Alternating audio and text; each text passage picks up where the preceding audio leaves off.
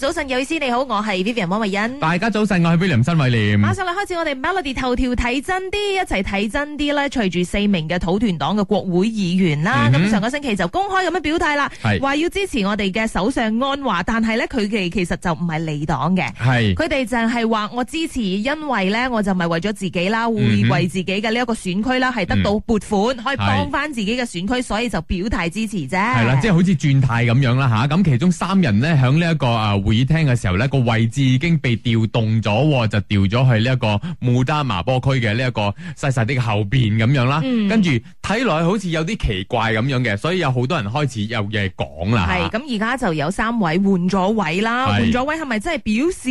咦，咁你係唔係原本坐翻嗰個位置？唔係嗰個，位噶嘛，係咁你又咯。冇退黨喎。係喎，咁即係代表乜嘢咧？咁伊黨呢，其中一位國會議員呢，就係沙伊丹呢，佢參與呢一個二零二四年嘅財政預算案委員會嘅階段嘅辯論嘅時候呢，嗯哼，就誒講到表達自己嘅不滿啦，唔嗯明點解佢哋三個呢要被安排更換呢一個座位，佢係就覺得好干擾，佢哋都冇跳槽，只不過係表態支持啫嘛，點解要換位啫？咁嗯如果嗱，今日唔係三個四個咁樣啦，係嗯哼大概有十幾個咁樣，咁係咪走晒過去？嗰啲點啊凳要點樣搬呢？啊，又或者空晒呢邊，嗰邊有一堆人咁樣，我睇落去都唔好睇喎，其實。嗯，所以咧，雖然而家我哋見到響土團黨呢，有少少大家好似離心嘅咁嘅感覺啊有啲啦啊，，咁 OK 但係呢樣嘢係咪嗯揾邊個去負責咧？嗱、針對呢件事，我哋嘅交通部長陸兆福有嘢講，一齊嚟聽下。 Sebenarnya Tan Sri Muhyiddin perlu blame himself sebab pada ketika itu saya masih ingat dalam rundingan kita yang diwakili oleh Datuk Seri Hamzah Datuk Seri Hamzah membawa mesej bahawa Tan Sri Muhyiddin tak bersetuju dengan peruntukan membawa kata kalau seseorang ahli parlimen itu dipecat daripada partinya dianggap sebagai melompat parti ataupun perlu mengosongkan kerusinya. Pada ketika itu saya masih ingat hujah yang dibawa oleh Tan Sri Muhyiddin. Beliau mengatakan bahawa dia ambil contoh dia sendiri. Dia dipecat daripada UMNO kerana dia kata dia lawan angkuhan MTV. Dalam kes dia, dia kata kalau dia dipecat daripada parti dan perlu pengosongkan kerusi tak adil bagi dia ini.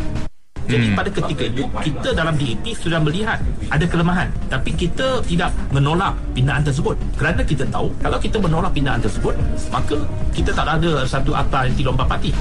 Namun begitu kelemahan itu kita mengambil langkah dalaman untuk memastikan bahawa untuk DAP kita boleh mengelakkan keadaan seperti itu. 嗯，佢就話雖然土團黨而家有啲咁嘅問題啦，但係係確保自己 DAP 咧係唔會咁嘅。咁、嗯呃即係睇翻啊，點解咧？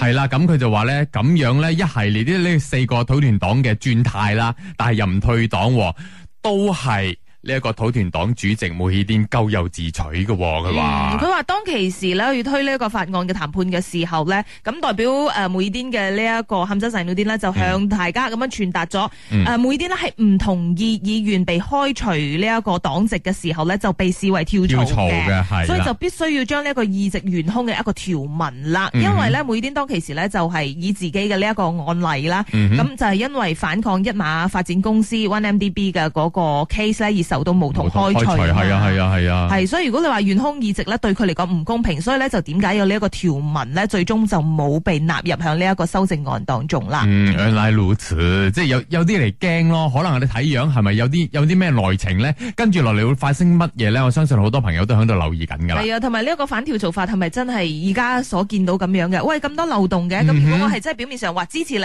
啊但係但係啊我就錯咗另外一邊。但係我嘅選民當初選我嘅時候，其係啊實就唔係呢一個 stand。啱啊，所以你係咪可以咁樣走嚟走去而表態你自己想點就點呢？嗯，但係又冇跳槽喎，唔好跳槽啊，佢冇錯啊，咁樣咯呢啲，所以呢啲咪漏洞咯係，真係有啲亂啊！嗯哼一陣翻嚟同你講下，關於而家請印尼女傭嘅話，係呢個幫傭嘅話，需要通過點樣嘅方式咧？咁呃誒人力資源部咧就有一啲新嘅 update 同大家講啦。守住 Melody，早晨有意思，你好，我係 Vivian 温慧欣。 Good morning，大家好，我係 William 新威而廉，家要請呢一個印尼女傭咧，真係唔係咁簡單啊吓！一係就啦，係你要揀好噶啦，嗯二就係啲手續咧，好多人太唔清楚啦，究竟係點樣㗎？呢個嗯人力資源部咧就有啲新嘅 update 啦。係冇錯。咁佢就表示呢，僱主如果要請來自印尼嘅呢一個價格嘅話呢個費用最高係一萬五千 ringgit 嘅嗱，可以淨係可以通過引嚟駐馬來西亞大使館線上旅用嘅呢一個系統去進行申請先得嘅。OK，、嗯，又或者係一個叫做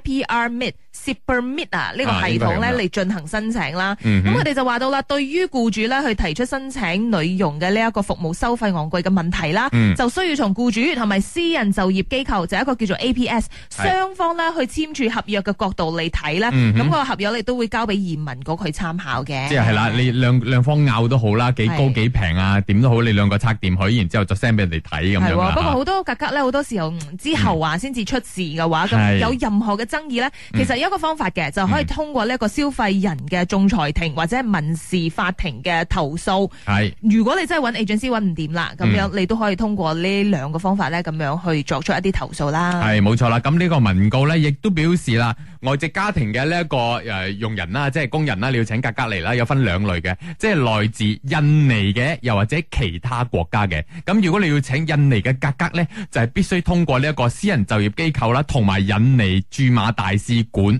因為咧呢一個係根據翻馬來西亞同呢一個印尼雙方已經簽署咗呢個諒解備忘錄嘅，所以呢個程序咧係經過三方，即係話大馬半島勞工局、印尼大使館同埋大馬移民局㗎。嗯，真係唔係咁簡單咯，佢係啊當中有好多嘅一個程序咧，嗯哼你自己首先必須要清楚先。嗯。唔係嘅話，有時 agency 你都要飲揾嗰啲咧係符有合牌條嘅，例係啊係，個牌仲要生效㗎吓，有啲係已經過咗期㗎啦吓。係。誒，因為成日睇到呢啲咁嘅 case 咧，拗嚟拗去啦，身邊嘅朋友都有咁嘅 case 噶啦，即係可能你俾咗一萬五千係一個手續費，嗯然之後個價格請到翻嚟好似唔係咁好嘅，係，究竟要邊個負責？跟住係啦你之後拱嚟拱去個。係啦，。跟住佢話啊，如果我要退咗呢個咧，我要再另外俾多十十五千出嚟嘅喎，又再請另外一個但新係明明嘅又喎唔，係我嘅問題嚟係㗎喎。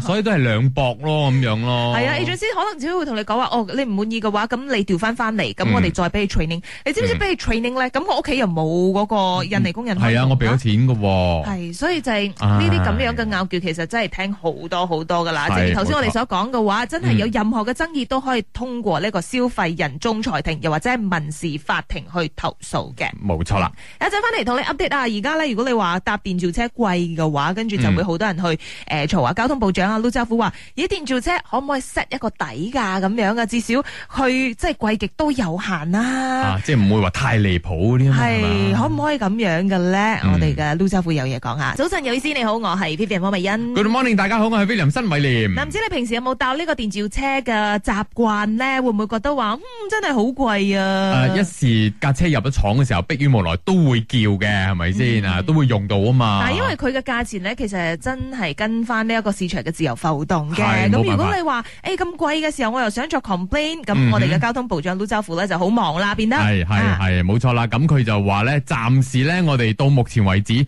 都未有計劃咧去誒、呃降低呢一個收費嘅低價嘅。嗯啊，未未有辦法去做呢啲嘢嘅，因為而家大家都揾食辛苦啦，係同埋目前嚟講，馬來西亞真係好需要呢一行呢一系列嘅呢啲車咧可以載人咁樣嗯嘅。如果你真係 set 得太過去就啲乘客嘅話，咁、嗯哼你司機就變得少啦。喂，都唔係好似以前咁係好啊賺嘅，咁點解我仲要賺？唔就真係做呢一行啫，係咪？係啊嗯但係如果你話司機少咗嘅話，就變成佢會更加貴咯呢樣嘢。係咯，所以唔做，因為你有呢啲電好話啊難嘛，你做冇啊。 supply 啊嘛。你平衡唔到啊呢一樣嘢係咪係，先？所以佢話啦，再加上而家嘅天氣啊、距離嗯啊、時間啊、需求量啊、供應量等等呢啲因素啦，都直接係可以決定電召車服務嘅呢一個預訂嘅。嗯所以難怪有時咧，誒，我哋響一啲繁忙時間嘅時候，特別難 book 車啦，有時係嗯係發覺貴啦。 大家都知㗎啦，好呢遲啲啦係你記唔記得有一次咧，我哋就去馬六甲嗰度成班啊去玩㗎嘛都唔好 company 啊跟住我就偏偏向撞個書嗰度，其實翻酒店其實唔遠嘅，但係因為我哋真係攰到一個程行度唔咧。到又手身成身黐立立咁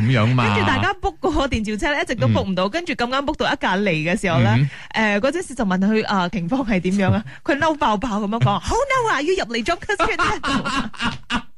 即係佢自己都入到嚟，佢覺得好塞車，令到佢好掹憎，可能又係賺少少錢係一㗎。直點解我要咁塞咁樣嘅？你啊試都辛苦諗下，佢賺嗰啲錢，如果咧你仲再 set 一啲咩頂價嗰啲咁嘅嘢，嗯嗯嗯嗯更加係唔使揾食啊！係啦，即係揾食艱難啦吓，大家就住嚟啦，冇即係話一路 complain 嚟 complain 去咁樣嗯咯，冇辦法㗎啦吓。係啊，咁一陣翻嚟咧，同你講下另外一則啦，感人嘅一個新聞啦，都係哎呦哎講關於錢嘅。係咁就一位爸爸為咗去參加佢嘅仔仔嘅呢一個大學嘅畢業典禮咧，嗯哼佢平時咧係好慳家嘅。係佢竟然買咗對鞋，但嗯係對鞋咧，咁誒、呃即係個仔後尾咧就喺 social media post 出嚟嘅時候咧，大家都會覺得慘哎死心真係酸啊。但係心酸就因為好爸爸咯。早晨，瑞思你好，我係 Vivian 汪慧欣。 Good morning，大家好，我係 William 新偉廉。呢啲親情我係故事啊，每一次喺網上見到嘅時候咧，嗯哼真係會即係等佢哋覺得話，唉，好感人嘅。好感人。係啊，我睇到呢一單新聞之後咧，我都有噏一噏下咁樣啦吓。呢一單新聞咧就係講緊有個爸爸啦，為咗要出席呢一個诶仔仔嘅大學畢業典禮，咁就喺一個禮禮堂嗰度舉辦嘅。嗯然之后咧。之前咧就係 before that 咧，個仔仔咧都有同佢講咗，嗱入禮堂咧，我哋要點點點點嘅，要着靚靚咁樣噶吓，咁咪畢業啊嘛咁樣。於是乎冇幾耐之後咧，一個六十六歲嘅爸爸啦，然之後咧佢就攞住一對比較爛啲嘅舊皮鞋嗯啦，黑色噶啦，咁係二手鋪度買嘅。